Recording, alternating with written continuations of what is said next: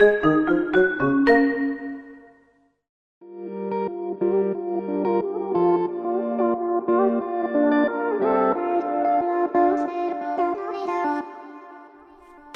mi nombre es Fernando Cascante, bienvenido a mi segundo episodio de Hablemos de. Esta semana estaremos hablando del nuevo lanzamiento de la consola de Sony, la PlayStation 5, y en su comparativa con la consola de Microsoft, la Xbox Series X. Eh, las dos consolas más esperadas del momento que abren lo que será el inicio a la siguiente generación.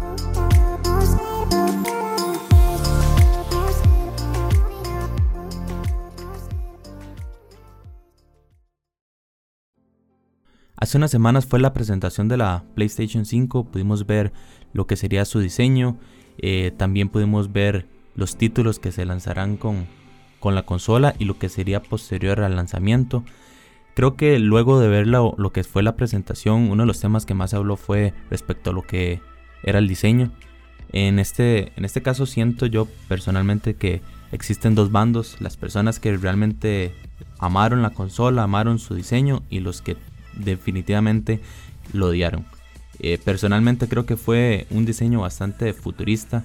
Eh, semanas atrás pudimos ver varios conceptos, sin embargo creo que el concepto ya final y lo que pudimos ver fue muy superior a los conceptos que teníamos o los renders que nos habían filtrado. Realmente no es, no es, un, no es un diseño que me moleste, me parece que es eh, pues bastante correcto a lo que se esperaba y lo que llevábamos en muchos años solicitando por parte de, de Sony.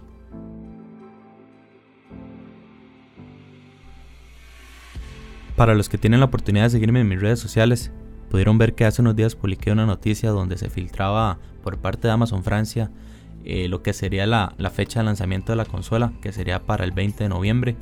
En lo que son estas capturas se pueden ver también lo que son las especificaciones en cuanto a medidas eh, por lo que colocaría esta consola de Sony, eh, pues la consola más grande respecto a tamaño creada hasta el momento.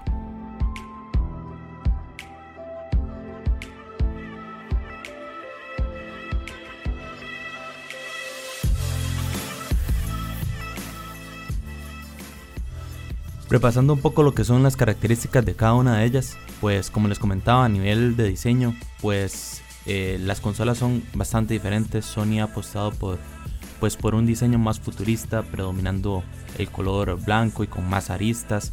En cuanto a lo que es la Xbox Series X, eh, ha ido por un diseño más minimalista, de forma rectangular, un color completamente negro y con unos toques pues de verde.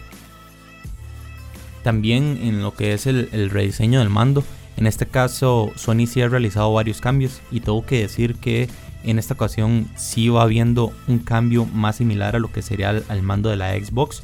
Ergonómicamente considero que la Xbox siempre ha tenido mandos más cómodos y realmente lo que es este cambio a mí no me, no me molesta, me parece bastante lógico.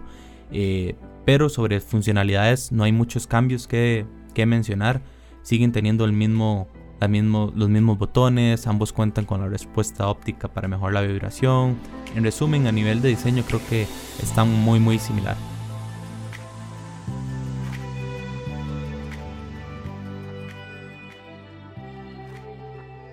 Pero donde sí vamos a encontrar cambios importantes, pues es a nivel de hardware, empezando con la PlayStation que cuenta con un procesador de 8 núcleos a 3,5 GHz con frecuencia variable y basado en la tecnología de AMD.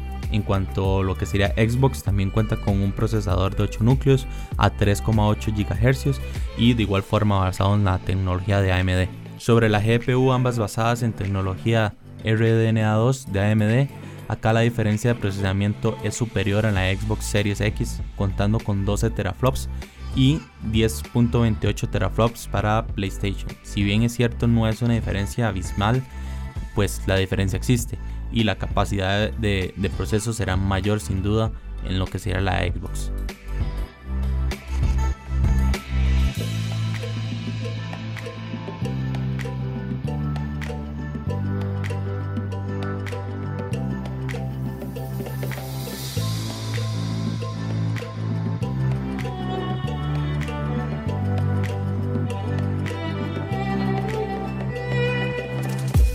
Otra de las diferencias que tenemos es en el apartado de almacenamiento. Tenemos dos SSDs creados a la medida para ambas consolas, unos de 825 GB de almacenamiento para lo que sería la consola Sony contra un tera para la consola de Microsoft.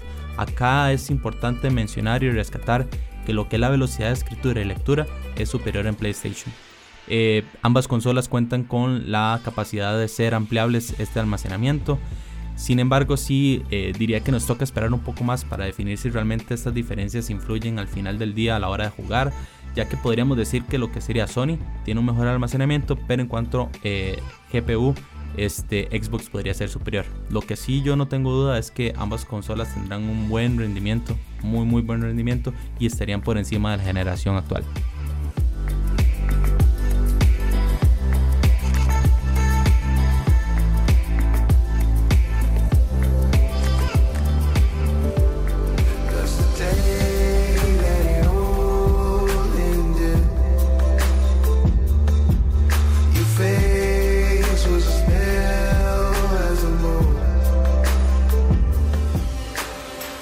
Y hablando un poco sobre juegos, Sony también presentó su nuevo catálogo donde se destaca un nuevo Spider-Man, Horizon, Hitman 3, Gran Turismo 7, Resident Evil 8, GTA 5.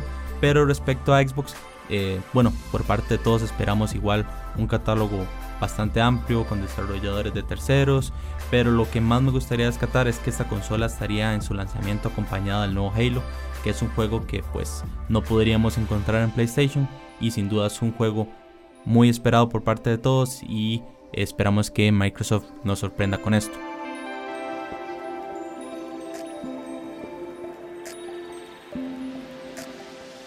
Pues ya para finalizar, eh, ambas consolas estarían disponibles para finales de año. Aún no contamos pues con lo que sería una fecha de presentación formal. Sin embargo, espero que ambas consolas sean anunciadas para finales de noviembre. En cuanto a lo que es el precio, claramente no hay un precio aún definido, pero se piensa que puede rondar ambas consolas entre 499 a 599 dólares. La verdad es que históricamente estas dos consolas nunca han tenido eh, una diferencia tan grande respecto a lo que es el precio, entonces pues esperaría que ande alrededor de, de ese rango.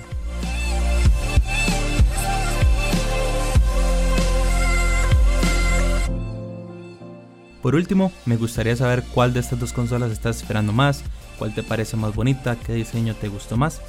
Eh, esto sería todo de mi parte. No olvides de seguirme en mis redes sociales. Me puedes buscar como Hablemos de CRC. Un saludo, yo soy Fernando Cascante y no olvides que te leo en mis redes sociales. Feliz domingo.